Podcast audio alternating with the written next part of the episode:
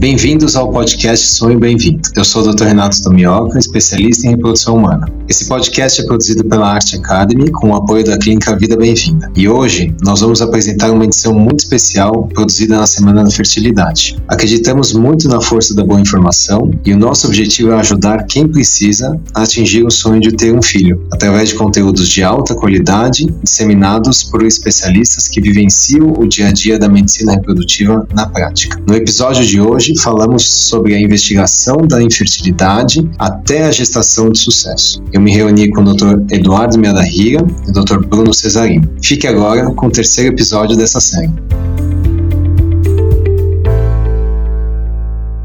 Boa noite a todas e a todos que estão entrando aqui nesse último dia. Hoje é o terceiro dia aí da Semana da Fertilidade. Eu sou o Dr. Renato Mioca, ginecologista aqui da Clínica Vida Bem-vinda. E estou aqui com meus colegas de clínica, Dr. Eduardo Meadarrira. Boa noite. Dr. Bruno Cesarino. Boa noite.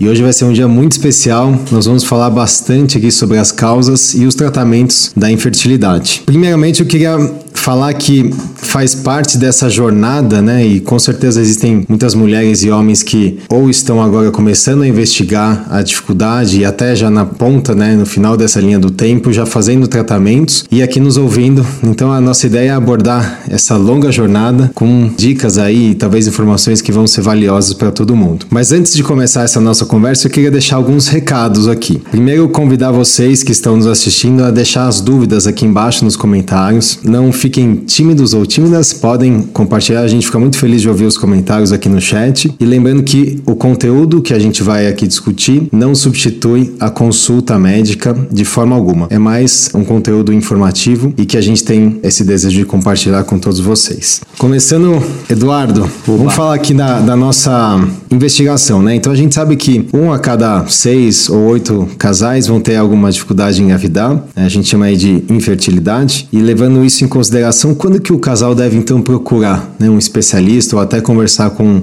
um médico sobre isso? Então vamos lá, Renato. Bom, classicamente a gente entende que uma maioria esmagadora dos casais engravida num espaço de 12 meses de tentativas. Então, essa é a definição do, da dificuldade para engravidar e a nossa sugestão após 12 meses de tentativas sem sucesso. E tem também uma observação que para aquelas pacientes com 35 anos ou mais, uh, que após seis meses, como o tempo não é o nosso é, amigo, né, que após seis meses que procure também um especialista. Né? Então, e eventualmente se já tem alguma causa conhecida, ou, por exemplo, alguma causa masculina de um histórico, eu acho que assim que o casal entender que eles querem engravidar, acho que pode procurar também uma indicação. Então, interessante observar aqui, né, Eduardo, que a lógica por trás disso é que a idade materna, a idade da mulher, é algo muito importante, né, para a fertilidade, para o sucesso aí dos tratamentos. Então, quanto maior a idade, mais rápido a gente investiga, né, porque o tempo é, você falou que é muito valioso, né. Agora, Bruno, até aproveitando, do lado masculino, como é que funciona essa lógica da, da investigação? Quando que o, o deve buscar algum especialista ou conversar com um urologista? Renato, para a gente conversar a respeito de infertilidade do casal, é muito importante ressaltar uma coisa que o Eduardo falou, porque é o seguinte: 12 meses de tentativa têm que ser considerados como uma tentativa válida de gravidez natural. Porque muitas vezes o casal transforma o ato da relação sexual, que sempre foi associado ao prazer, ao relaxamento, em uma coisa mecânica e que muitas vezes provoca algum tipo de desorgasmia ou disfunção sexual que nunca surgiu num casal e que eles vêm de repente buscando uma clínica de infertilidade, casal jovem, que quando você vai a fundo, eles não tentaram 12 meses. Porque eles têm, eles surgiram com questões sexuais, que é o passo básico para a investigação da infertilidade. E às vezes a gente se depara com casais que não tentaram 12 meses, não tiveram uh, orgasmo dentro da vagina para a gente considerar aquela tentativa como válida naquele mês. Então, primeiro recado: 12 meses de tentativas válidas. Quando que a gente vai avaliar se essa tentativa é válida? Um profissional de reprodução assistida. Então, nem sempre o profissional de reprodução assistida vai no fim da linha para o diagnóstico final de infertilidade masculina ou feminina.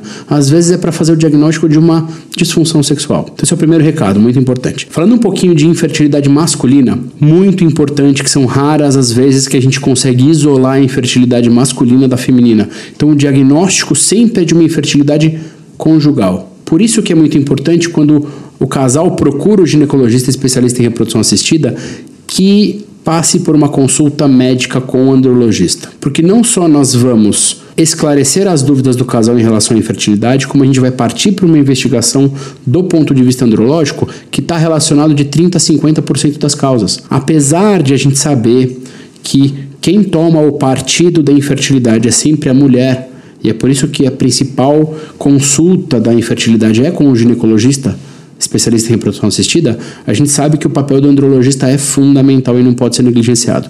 Perfeito. vou aproveitar e queria que você comentasse quais são as causas, então, né? Então, você falou da, da frequência, mas falando assim do lado masculino, quais são as causas de dificuldade? Como é que o homem pode ter dificuldade em engravidar? Perfeito. Então, existe um exame muito objetivo, embora de avaliação potencial limitada, que se chama espermograma, que é o exame básico para avaliação da infertilidade masculina. É um exame que é muito importante para avaliar causas graves de infertilidade, como por exemplo a zoospermia, e que pode dar pistas do que esteja acontecendo para a dificuldade do casal engravidar naturalmente. Então, o primeiro exame e exame básico que a gente tem que começar é com o exame de espermograma, mas é importantíssimo uma consulta médica com exame físico. Muitas vezes apenas um exame físico Hoje em dia, em 2022, a gente está acostumado com uma medicina altamente tecnológica, altamente dependente de exames complementares. Quanto mais exames, melhor. Que o exame físico é fundamental para a gente descartar causas óbvias de azospermia. Por exemplo, a genesia dos deferentes diminuição do volume testicular, cirurgias prévias. Isso é numa consulta médica. Explica um pouquinho, até aproveitando, o que, que seria essa genesia dos ductos deferentes? Pois Como é. é que você diagnostica isso clinicamente? Muito mais raramente do que se propaga na internet, raramente existe uma ausência congênita, ou seja, de nascimento, do canal que leva o espermatozoide do testículo para a próstata, onde é armazenado e eliminado. Então, embora os indivíduos tenham te formação testicular absolutamente normal e nunca tenham tido nenhum tipo de alteração da, durante a adolescência e a, e a, idade de adulto jovem, muitas vezes eles se surpreendem com uma azospermia, que é de causa obstrutiva, ou seja, a ausência do canal de transporte dos espermatozoides, e que isto é um diagnóstico eminentemente de exame físico. Então, esse é só um dos exemplos que que eu posso citar aqui que podem trazer um diagnóstico de exame físico, que é uma causa óbvia de infertilidade e que o mais importante é que tem tratamento. Perfeito. Comenta um pouquinho, Bruno, por favor, sobre a varicocele, dado que é uma das principais causas, se não a principal, de infertilidade. O que é a varicocele? Como é que isso afeta a qualidade seminal e, eventualmente, até a função testicular? Legal, Renato. Então, parte da avaliação andrológica é baseada na avaliação de uma alteração testicular que ela é adquirida, ela não é congênita, e que inclui a dilatação progressiva em graus variáveis, tanto de bilateral como unilateral, em graus variáveis, das veias de drenagem do testículo, que podem provocar alterações tanto seminais quanto da produção de testosterona e que vão uh, interferir na fertilidade do casal. Então, isto é um outro diagnóstico de exame físico, que dessa vez é complementado com o exame de ultrassom auxiliado por Doppler, e que faz diferença tanto para casais que desejam engravidar naturalmente, com a melhora dos padrões seminais, e melhora clínica, porque a gente vê que os casais que fazem, é, que, que são inférteis e que são submetidos à cirurgia de varicocele, clinicamente engravidam e nem sempre melhoram os padrões seminais. Então, varicocele é só um exemplo de coisas que a gente pode melhorar na fertilidade masculina, buscando melhorar os parâmetros seminais, tanto para indivíduos que vão engravidar naturalmente, como indivíduos que precisam do método de reprodução assistida, como a FIV. Então, os estudos clínicos, que são até mais importantes que, os, que a avaliação dos parâmetros seminais objetivos, e é um parênteses, isso é difícil de entender. A gente fica buscando buscando números de espermograma, mas clinicamente os casais que têm cirurgia de varicocele e que são submetidos à cirurgia, eles engravidam mais quer seja por reprodução assistida, quer seja por reprodução humana natural. Então é importante isso. A gente pode voltar nesse ponto, depois eu quero falar sobre a cirurgia, o impacto, mas eu queria aproveitar aqui e perguntar para o Eduardo. Eduardo, conta para a gente um pouquinho assim, sobre quais são os tratamentos que a gente tem hoje na reprodução humana, né? desde o mais simples até o mais complexo, e a gente vai entrar no mais complexo agora, depois em detalhes.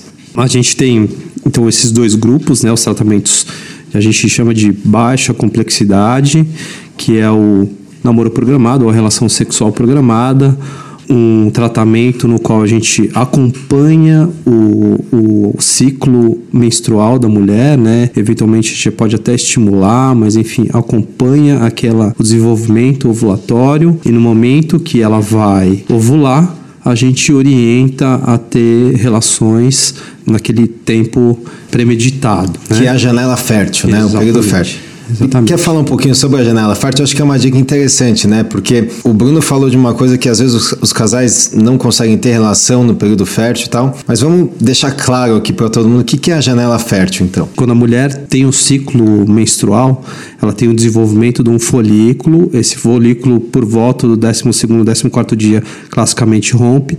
Ele libera um óvulo e o óvulo vai ficar ali disponível para ser fecundado nas trompas. E aí, nesse momento em que ele está disponível, é que a gente tem a janela fértil. Eu não sei se é exatamente isso que você está querendo falar, então é, são por volta de umas 24 horas que fica ali disponível para ser fecundado.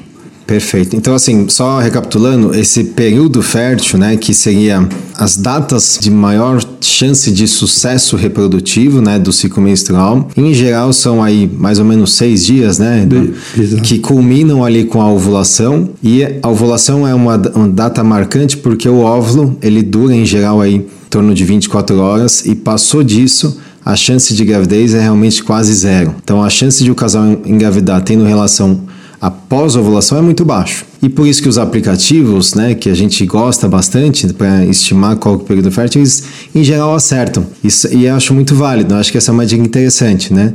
Controlar o ciclo menstrual baseado em aplicativos e você vai ter um range ali, né, uma janela para você ter as relações que a gente sugere ser ou de assim, de não, ou até diariamente. Que é uma coisa muito interessante que na tentativa de gravidez natural, o depósito dos espermatozoides no fundo de saco e a característica do sêmen, existe uma característica que é criada pelo líquido seminal e prostático que aglutina os espermatozoides no fundo de saco, permitindo que eles ultrapassem a barreira do colo do útero e aumentando a viabilidade dos espermatozoides por um tempo grande dentro do tato genital da mulher, para que aumente as chances do espermatozoide chegar ao óvulo.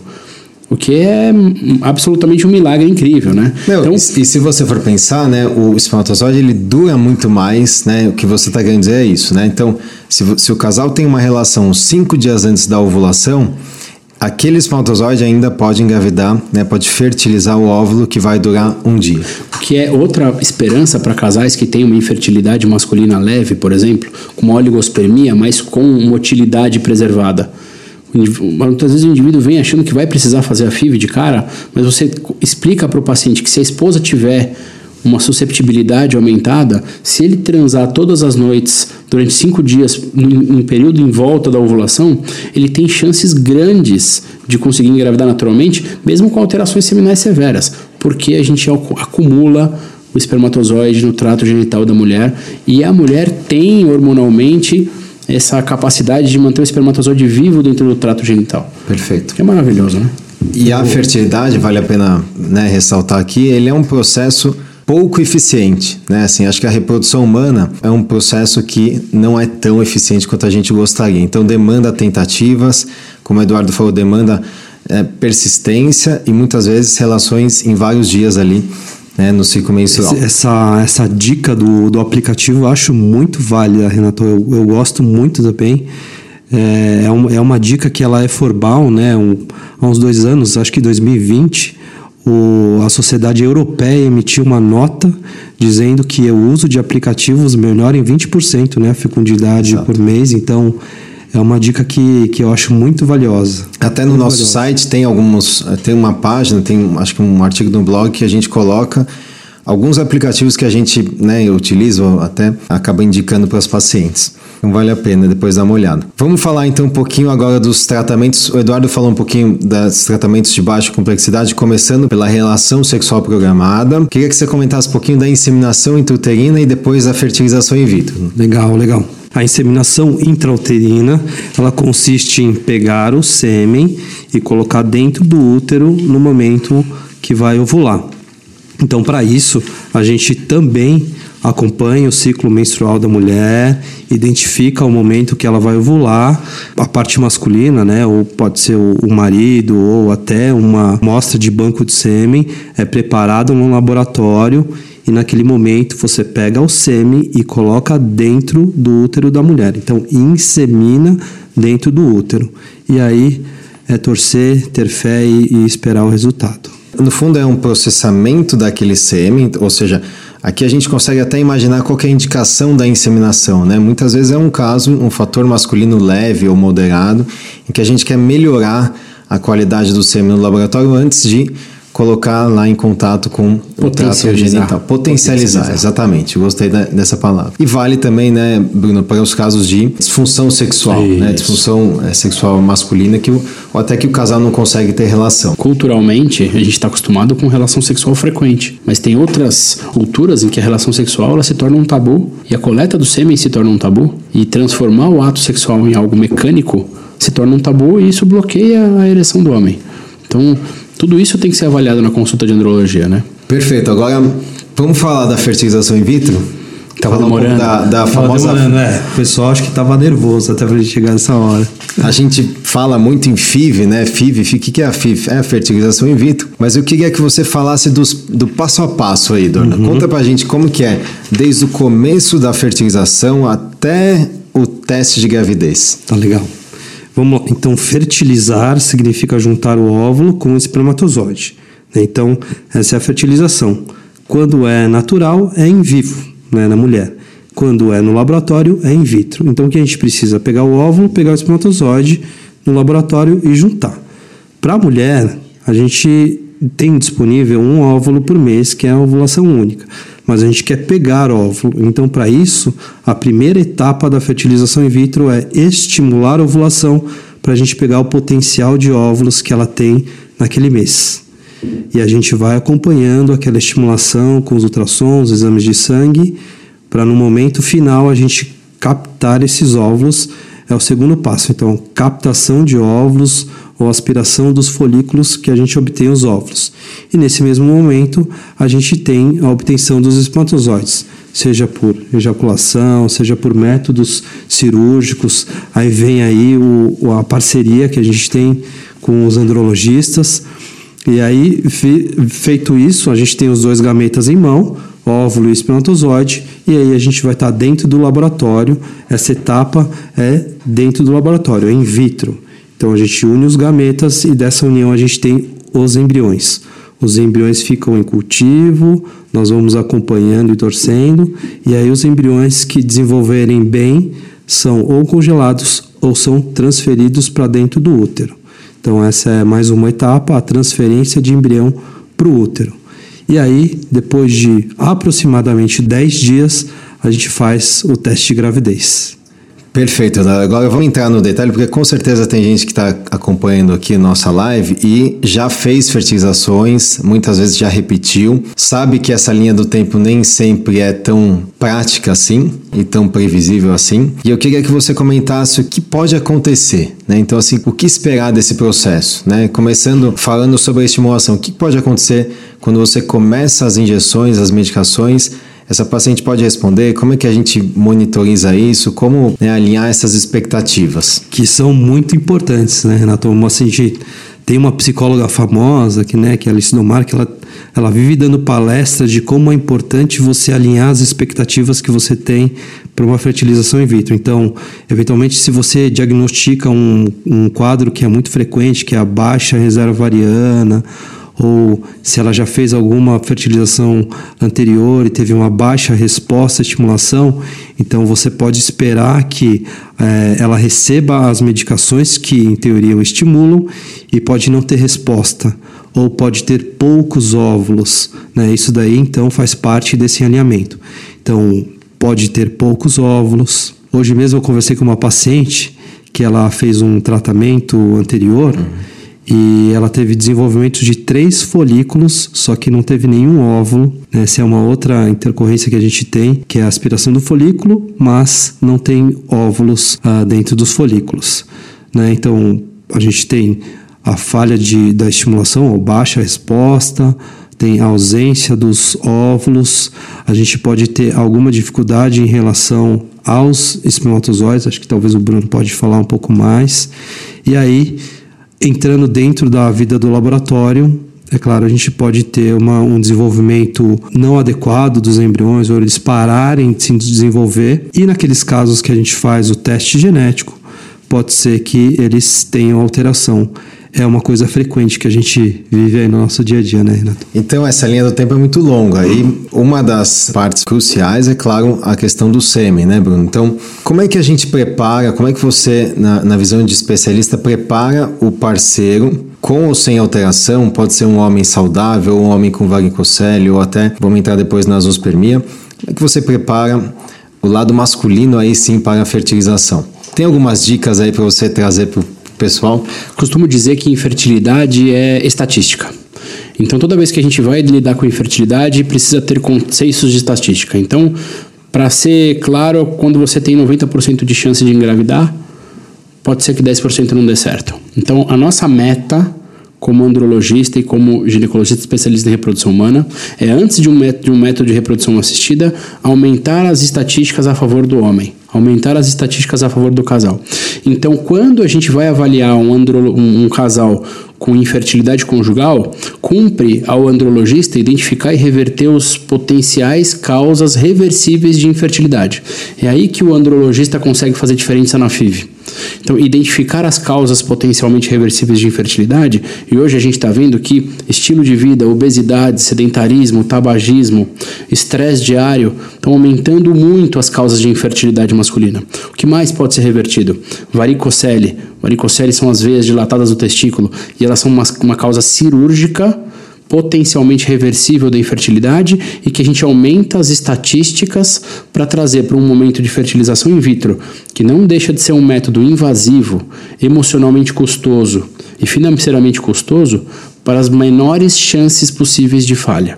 Então, do ponto de vista masculino, a gente tem causas variáveis de infertilidade masculina, desde casos leves, em que a gente faz os exames todos e não encontra uma causa óbvia e objetiva, até casos de azospermia, que é a ausência de espermatozoides na ejaculação, quando a gente tem que não só alinhar as expectativas como o Eduardo está falando, mas também batalhar para esse indivíduo, ou deixar de ser azospérmico por meio de tratamentos hormonais, tratamentos de estilo de vida, cirurgia de varicocele, porque o sonho de todo azospérmico é virar criptozospérmico, ou seja, conseguir ejacular alguns espermatozoides que sejam, ou se esse indivíduo mantém algum tipo de azospermia, especialmente se ele é azospermia não obstrutiva, que a gente faça uma cirurgia para captação de espermatozoides dentro do testículo na melhor condição possível. Então tudo é estatística, tudo a gente tem que aumentar as chances de sucesso. E quando o casal está bem alinhado em relação às expectativas, eles se envolvem no tratamento, eles conseguem é, acolher todas as orientações que você faz. Então eu vejo muitos casos de sucesso do indivíduo que estava totalmente desregulado em relação à sua saúde. Você explica que a estatística tem que funcionar a favor e ele se envolve no tratamento, melhora a vida e melhora o sêmen. Então basicamente é isso. Eu acho que só, só um comentário, né, Bruno? Você falou de uma forma interessante. Uma, um jeito que eu falo para alguns casais é que a gente tem que puxar o arco com bastante calma, mirar bem ali para depois soltar essa flecha. Né? E esse puxar o arco muitas vezes é começar uma suplementação com vitaminas, melhorar o estilo de vida, muitas vezes perder o peso para a mulher é importante em relação à taxa de abortamento, reduzir cafeína, reduzir álcool e, claro, falar de porcentagens. Muitas vezes é difícil, né, na nossa mente humana entender estatística. Quando a gente fala, olha, a chance de gravidez é 15%, a gente fala então 15%, mas a gente esquece dos 85% que às vezes não pode dar certo. Mas não é do lado negativo, né? Acho que é, é olhar essa, esse valor matemático e falar: olha, vale a pena ou não vale a pena eu seguir esse caminho? E uma vez que escolheu o caminho, a gente aí sim extrair o máximo dessa porcentagem e jogar lá mais perto de 100%. É isso. Lembrando que reprodução humana é um método, né, naturalmente pouco eficiente. Então, os tratamentos de reprodução assistida seria muito estranho a gente esperar algo em torno de 100%. Né? Porque a gente trabalha com muitas variáveis aqui. E a principal variável é a matéria-prima, o óvulo e o espermatozoide. O laboratório a gente tem controle. A gente tem controle sobre a técnica, é, quem que está controlando aquilo, meio de cultura, incubador, etc. Mas a gente quer melhorar aqui a qualidade do óvulo, melhorar a qualidade do sêmen. E aí, Eduardo, eu queria que você comentasse um pouquinho sobre o que você falou, esse teste genético. O que é esse teste genético no embrião? Como é feito isso? Qual é a, a porcentagem de casos que hoje na sua prática você faz? E qual seria a importância para o casal hoje? Tá. É, o teste genético ela é uma ferramenta de seleção embrionária, né? Então, a gente tem como uma primeira forma de selecionar o embrião o cultivo. Então, a gente uh, faz a fertilização, né, junta óvulo com espermatozoide, obtém os embriões e aí a gente deixa um cultivo que a gente chama de cultivo estendido, mas acho que hoje é a nossa prática comum, que é até o blastocisto. Acho que o pessoal está bem acostumado com essa, com essa nomenclatura, é o embrião de quinto, sexto ou até sétimo dia. Uh, essa é a primeira forma, né? Antigamente na FIV, quando, nos primórdios da FIV, você já logo transferia o embrião e colocava um monte, não sabia como que ia ser, e aí vinha aqueles casos de múltiplos saindo na imprensa, mas a ideia é cada vez mais a gente selecionar melhor o embrião. Então tem primeira, primeiramente o cultivo embrionário e a seguir a gente tem a oportunidade de, nesses embriões que desenvolveram adequadamente, se tornaram blastocistos expandidos, a gente retira algumas células de uma parte do embrião que se chama trofectoderma, que vai dar a placenta no futuro, não, não um embriãozinho propriamente dito, e dessas células a gente consegue fazer análises genéticas, hoje a gente chama de PGT. Perfeito. E depois que faz a transferência, né, então a última etapa seria a transferência do embrião para o útero. Nesse, esse é um dia muito especial, né, Eduardo? É um dia que é, muitas vezes o casal, quando é um casal, eles estão juntos ali. É, às vezes, quando é uma gestação independente, muitas vezes essa mulher está com alguém da família, um irmão, uma irmã, a mãe, enfim. E é um momento que geralmente não tem sedação, não tem anestesia. Então tá todo mundo consciente ali na sala e é o momento da colocação desse embrião no útero. E já tem um tempo, né, que aqui na, na Vida Bem-vindo Lab for Life, você veio com uma ideia de origami, né? Explica aí, da onde veio essa ideia de dar um origami, é a tradição japonesa, qual é o significado disso e que hoje muita gente, assim, eu, por exemplo, entrego esse origami como um símbolo de sorte ali pro casal. É, como você mesmo disse, e no sentido daquela seleção embrionária, né, Renato? Hoje a gente, num casal que percorre todo, toda essa jornada, a gente falou das complicações de que pode acontecer, os obstáculos que a gente tem que é, transpor. A gente chegar na transferência de embrião é um momento de clímax para essa, essa história. E aí uh, a gente na clínica já tinha uma tradição de a gente fez uma sala especial para isso, né? Da sala da harmonia, que tem um céu estrelado, tem a constelação de touro, uh, tem uma música ambiente, tá todo mundo ali se concentrado com energia. Eu, eu carreguei da minha, da minha história essa, essa, esse gosto pelo origami, né? A gente já colocava algumas palavras para aquele momento, né, para cada casal. E eu achei que seria legal é, fazer um origami para aquele momento, né. O primeiro que eu pensei foi um trevo, né, um trevo da sorte, um trevo de quatro folhas. E a ideia foi isso, escrever aquelas palavras que a gente já fazia, mas no origami que simbolizava a energia que a gente estava canalizando para aquele momento, né, que é aquele momento que você faz origami, você está se concentrando naquilo que você vai fazer e, e, e, dar isso como uma lembrança para o casal, acho que foi legal. Hoje, acho que todo mundo faz o, entrega, origami, acho e, que a ideia é essa. É, e é, é, é muito bonito mesmo. E, é, e, eu acho que a gente fala que é o fim né, desse ciclo da FIV, mas não é o fim. Quando, é só o começo, Quando né, é o fim, é o começo de um ciclo muito maravilhoso que é a gestação. E que depois de duas semanas desse teste positivo, a gente faz o ultrassom aqui na clínica. Para aí, se estiver tudo bem, a gente sim dá, dá alta para o pré-natal. Bruno, eu queria que você comentasse aí sim sobre aquele tópico que muito importante, além da varicocele, que é a azospermia. O que, que é a azospermia? Como é feito o diagnóstico? Quais são as causas? E vamos falar um pouquinho de tratamento também. Renato, a zoospermia é o maior desafio do andrologista na reprodução assistida. Quando a gente vai avaliar um indivíduo que não consegue ejacular espermatozoides é, de maneira natural, a gente tem que dividir esse indivíduo, esse grupo de pessoas, em basicamente dois grandes grupos de diagnóstico. O indivíduo que consegue produzir espermatozoides de maneira adequada, mas não consegue ejacular. Esses indivíduos são chamados de azospérmicos obstrutivos. Alguma coisa acontece entre o testículo e a próstata que impede que esse espermatozoide seja ejaculado. E os azospérmicos não obstrutivos são aqueles indivíduos que têm defeito de produção ou falha de produção de espermatozoides no testículo. E esses indivíduos não conseguem produzir quantidades de espermatozoides suficiente para permitir a ejaculação. O maior desafio de verdade é o do azospérmico não obstrutivo, porque a gente ainda está engatinhando tanto nas causas como na tentativa de reversão de indivíduos que têm diminuição de produção por diminuição de produção de células produtoras de espermatozoide.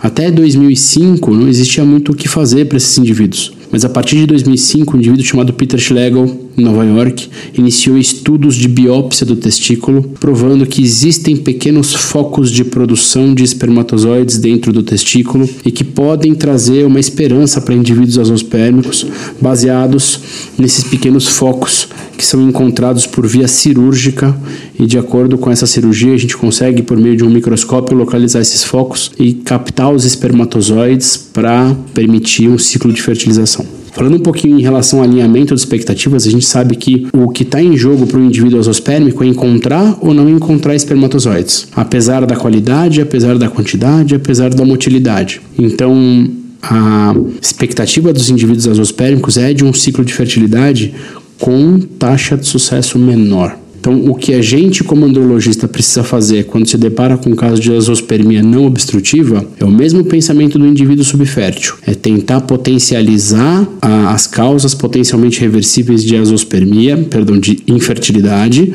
varicocele, estilo de vida, obesidade, testosterona, multivitamínicos, para que no melhor cenário, esse indivíduo deixe de ser azospérmico e passe a ser criptozospérmico, ou seja, ejacular uma pequena quantidade que seja de espermatozoides no ejaculado, porque isso faz muita diferença para o tratamento. E se esse indivíduo não consegue ejacular espermatozoides, que ele vá para uma cirurgia de uma técnica chamada microdissecção testicular, que basicamente é olhar com o microscópio todos os potenciais focos de produção de espermatozoide do testículo, na busca pela, pela, pela, pela presença do gameta. Muito importante dizer que muitas vezes a gente se depara com gametas presentes, porém de baixa qualidade na zoospermia. Então, por que, que é muito importante eu conversar o tempo todo com o Eduardo e com o Renato no momento que tem um casal com azospermia? Porque eu preciso falar para ele que eu vou ter pouquíssimos espermatozoides e que ele vai precisar ter muitos óvulos. Ou que provavelmente esses espermatozoides vai ter uma taxa de fertilização dos óvulos que ele vai captar menor.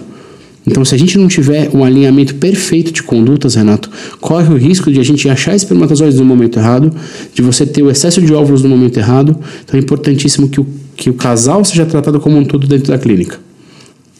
Perfeito, Bruno. E acho que a mensagem que eu queria deixar é que a azospermia tem tratamento, tem solução. Tem. E existe um leque enorme de soluções, né, Bruno?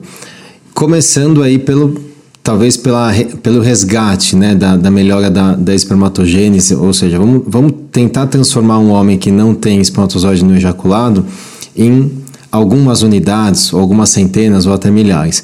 Como que você aborda isso na prática? Como melhorar uh, o sêmen, a qualidade seminal de um homem que a gente te encaminha, que procura você no consultório? Perfeito. Então, a gente segue três passos básicos do indivíduo subfértil ou infértil. Primeiro, exame físico e anamnese detalhada. O estilo de vida e o passado pregresso de um indivíduo subfértil dizem muito sobre a performance seminal atual.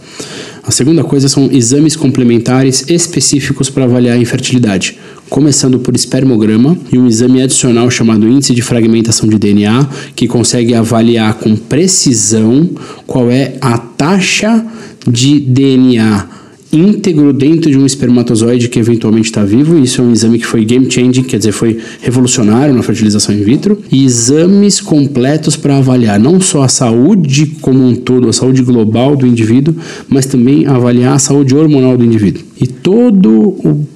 Por, por último, que é o passo do tratamento. Importantíssimo que a gente cons consiga entregar um sêmen da melhor qualidade possível. Então, este tratamento, quando a gente propõe, dura no mínimo 90 dias. E o motivo principal para isso ele é fisiológico. O espermatozoide está sendo produzido no testículo Edu, de maneira contínua. contínua. E existem espermatozoides sendo produzidos no testículo de maneira assíncrona. Então existem espermatozoides quase prontos saindo do porto, existem espermatozoides que acabaram de receber a clivagem da meiose. Então, para que todos os espermatozoides que estão sendo produzidos e que sejam ejaculados no testículo já sejam submetidos ao tratamento que a gente está propondo, demora 75 dias. Então não adianta a gente fazer tratamentos de curto prazo, menores do que 60 dias para o espermatozoide. Então tem que ter paciência. Por que, que é importante a gente conversar? Porque às vezes a esposa não tem 60 dias por causa da baixa reserva ovariana. É muito importante a gente entender.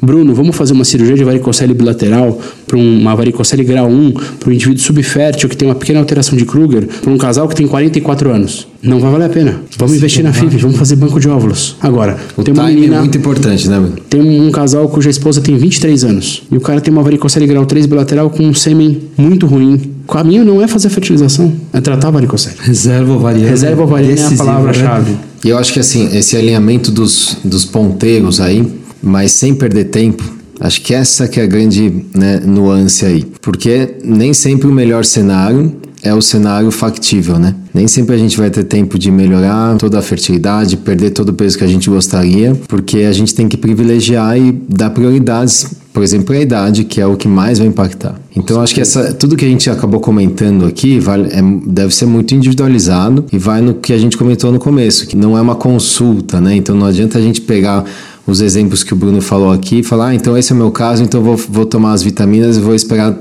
três meses. Não, às vezes pode ser um equívoco. Agora, o que, que, prejudica, então, vamos falar assim, do lado feminino e masculino, o que pode prejudicar a fertilidade? Ou seja, o que a gente recomenda que não seja feito hoje, né, baseado em evidência? É, o que é mais importante, que em 2022 a gente está batalhando contra como andrologista, é o uso indiscriminado de testosterona exógena, tá? Claro que os conceitos atuais de bem-estar, eles incluem a, a modulação hormonal para níveis fisiológicos do indivíduo, independente da idade, mas o ponto muito importante é que o uso da testosterona exógena no homem, de maneira indiscriminada, ela provoca a diminuição drástica dos hormônios estimulantes do testículo e com isso a gente provoca a diminuição drástica da produção de espermatozoides dentro do testículo e que em até 30% não é revertido totalmente. Quando você vai procurar clínicas de bem-estar e que o indivíduo não tem o um conhecimento específico para isso, ou que ele não se atenta para um indivíduo que pode ter potencial reprodutivo, que tem interesse nesse assunto, ele acaba recebendo doses altas de testosterona exógena de maneira por indicação ou sem indicação, ou para fins estéticos ou para fins de ganho de massa muscular, e que se não for acompanhado de maneira adequada, pode trazer infertilidade irreversível. Então isso aqui é a nossa grande cruzada do andrologista. Hoje tem jeito de a gente aumentar a testosterona de maneira endógena sem a gente provocar alteração da fertilidade. E a gente, o que a gente mais vê hoje em dia são indivíduos azospérmicos de, do ponto de vista de uso de testo exógena, que é muito ruim para a gente reverter.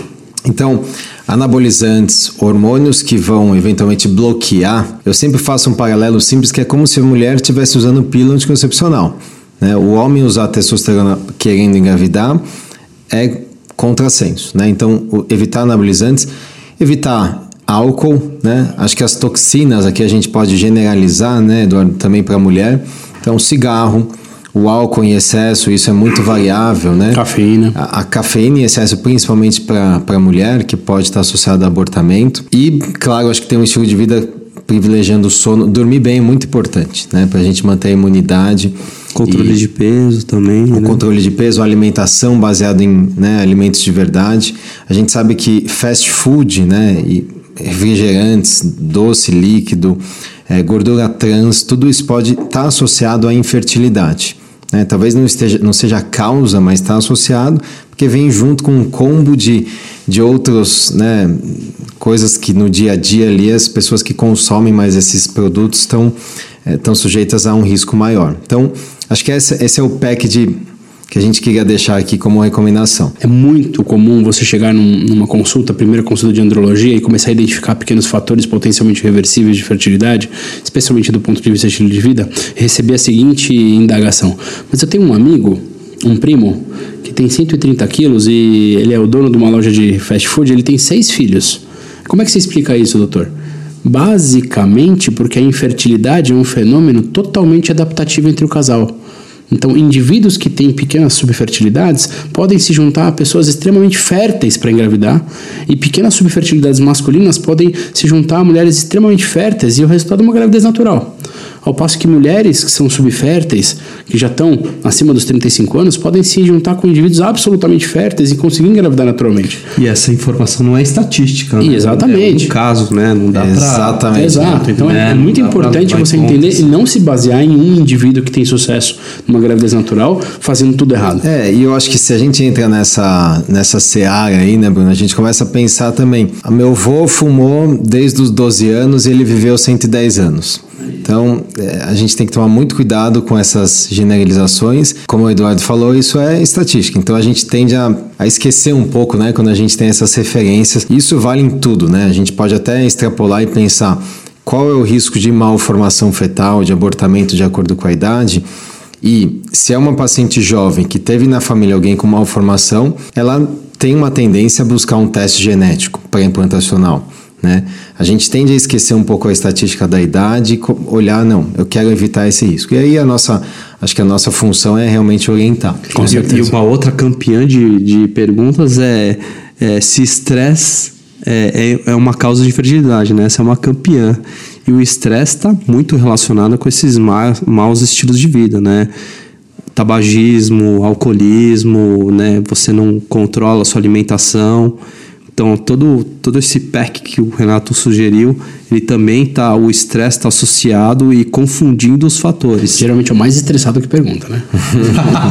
Como é que o estresse está associado? Ele não quer diminuir o estresse, né? Está acostumado com aquele estilo de E vida São agitado. Paulo ainda, né? É, e o, o difícil, assim, se você for pensar, por que, que a gente não tem muita clareza nessa resposta, né? Muita gente fala assim, o estresse piora, né? Geralmente o marido pergunta isso quando a, a paciente está indo no ultrassom. É um comentário que realmente É, né? vem, né? Né? Doutor, eu sinto que ela está muito estressada. Isso piora, né? Isso também piora engravidar. E nessa hora eu sempre dou uma resposta que é muito baseada na evidência. A gente não tem clara, é, não tem essa clareza de que é uma causa, né? O estresse não causa infertilidade, mas ele pode estar associado. E é claro que a percepção é muito pior e a gente não consegue medir estresse. Né? Você pode até dosar cortisol, tem estudos que mostram isso, mas é muito difícil, então a gente não tem marcador de exame de sangue, enfim. Então a gente fala, olha, é bom manter um nível de estresse mais controlado. O estresse vai existir. A forma que a gente se adapta ao estresse, que a gente responde a isso, que eu acho que é, é como A viver chave, bem, né? né? Porque a vida ela é, ela tá cheia de estresses, né, ao longo do Não adianta dia. também você se estressar buscando diminuir o estresse, né? Exatamente. Desligar o celular não consigo. Isso. Exatamente. Verdade. Que é uma coisa que vem acontecendo. É, né? exatamente. Então, é, recentemente a gente estava até revendo sobre o sono, né? Existem vários aplicativos, várias formas de você, gadgets, de você medir o sono e de querer buscar o sono perfeito. E aí nessa busca você tá mais estressado e piora o seu sono. Você vai dormir se tá cheio de coisa, né? Bom, eu queria só para a gente finalizar aqui, Eduardo, eu queria que você falasse um pouquinho do time, né? Quando buscar a fertilização in vitro? Qual seria uma idade ideal, para se é que existe essa idade ideal? E quais são os limites aí da fertilização para a gente pensar, então, é, fertilização com óvulos próprios, para a gente pensar no tratamento com óvulos doados? Acho que o timing de quando buscar é aquela definição que a gente colocou no começo, né? O canal que está 12 meses tentando, ou aquela ah, mulher que tem 35 anos ou mais, com seis meses de tentativa, buscar. E aí, se você tiver uma indicação de fertilização in vitro, ah, lembrar que o tempo não é, não é o nosso aliado, né? Então, o tempo é uma coisa, é um fator prognóstico importante, né? Dentro aquele, de vários fatores que a gente tem, acho que tempo, idade é um dos que é mais importante. Então, se tem algum ideal, eu acho que é o quanto antes você puder fazer, eu acho que é, o- é o ideal. E nesse sentido, vale lembrar para quem está assistindo a gente que tem a alternativa de congelar óvulos para aquelas mulheres que estão nem sabem se vão querer gestar.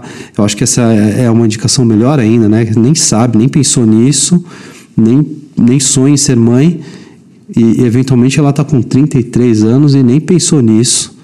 Então, nesses casos, acho que até ela, né, a, a, aquela necessidade, aquela vontade de aparecer mais alguns anos e aí mais, sei lá, quanto tempo de tentativas, eventualmente para um segundo filho.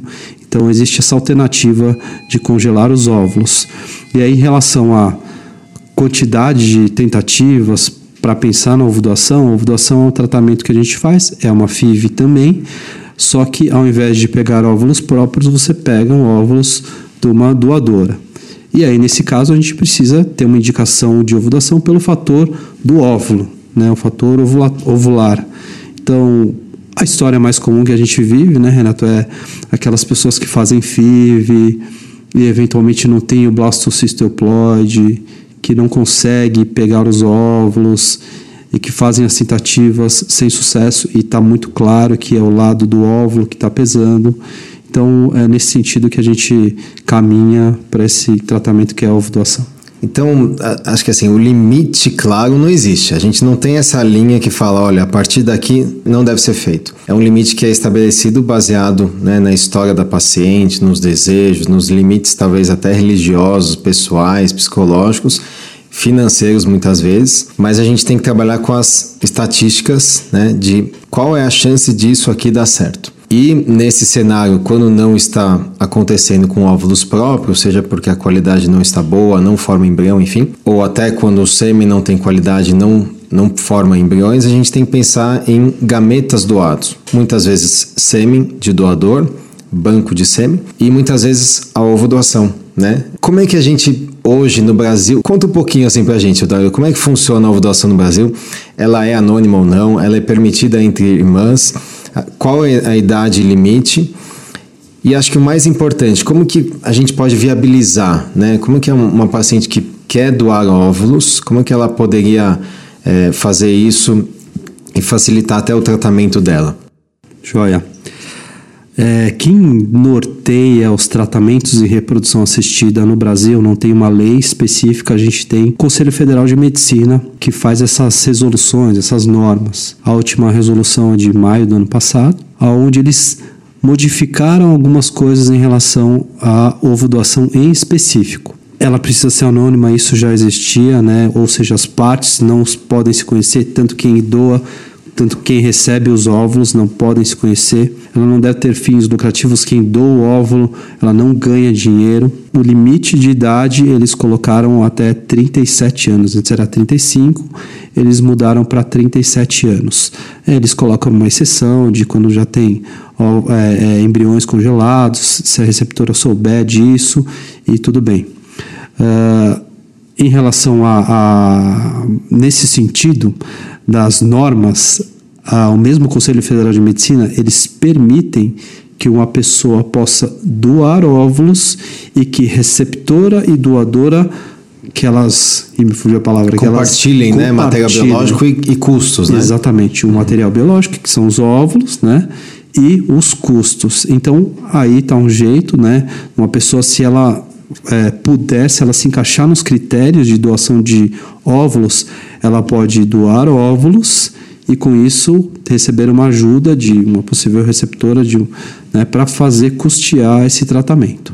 A gente tem até um projeto na clínica que chama congelamento solidário, que são aquelas mulheres que né, por algum motivo ainda não querem engravidar ou têm uma carreira a priorizar ou sei lá, querem nem pensaram na maternidade, elas podem congelar óvulos, doar parte desses óvulos e aí você consegue tornar aquilo possível do, do ponto de vista financeiro mais favorável. Reduzir custo, né? Exatamente. Tá ótimo. Bom, é, acho que estamos aqui no, no nosso limite do tempo. É, a gente trouxe aqui algumas dúvidas né, mais gerais e até bem específicas ali de alguns tópicos, mas eu queria deixar a mensagem que, se você, claro, tem alguma condição, quer conversar com algum especialista, procure sim algum médico, uma médica para falar sobre a sua condição e eventualmente seus tratamentos. A gente está aqui à disposição. Eu queria, antes de falar, passar a mensagem final para vocês, eu queria deixar acho que uma mensagem que a gente fala muito da infertilidade, né? A gente fala a infertilidade, claro, é uma doença classificada pela própria Organização Mundial de Saúde, é uma doença conjugal, talvez a única doença que envolve duas pessoas, né? Mas a gente fala pouco da prevenção da infertilidade. E hoje a gente tem uma ferramenta brilhante que o Eduardo falou para prevenir, potencialmente prevenir infertilidade, que é o congelamento de óvulos. Então, se a gente olhar sobre essa ótica de o congelamento não é só, vamos chamar de um luxo, né, para postergar a maternidade ou uma possibilidade, mas também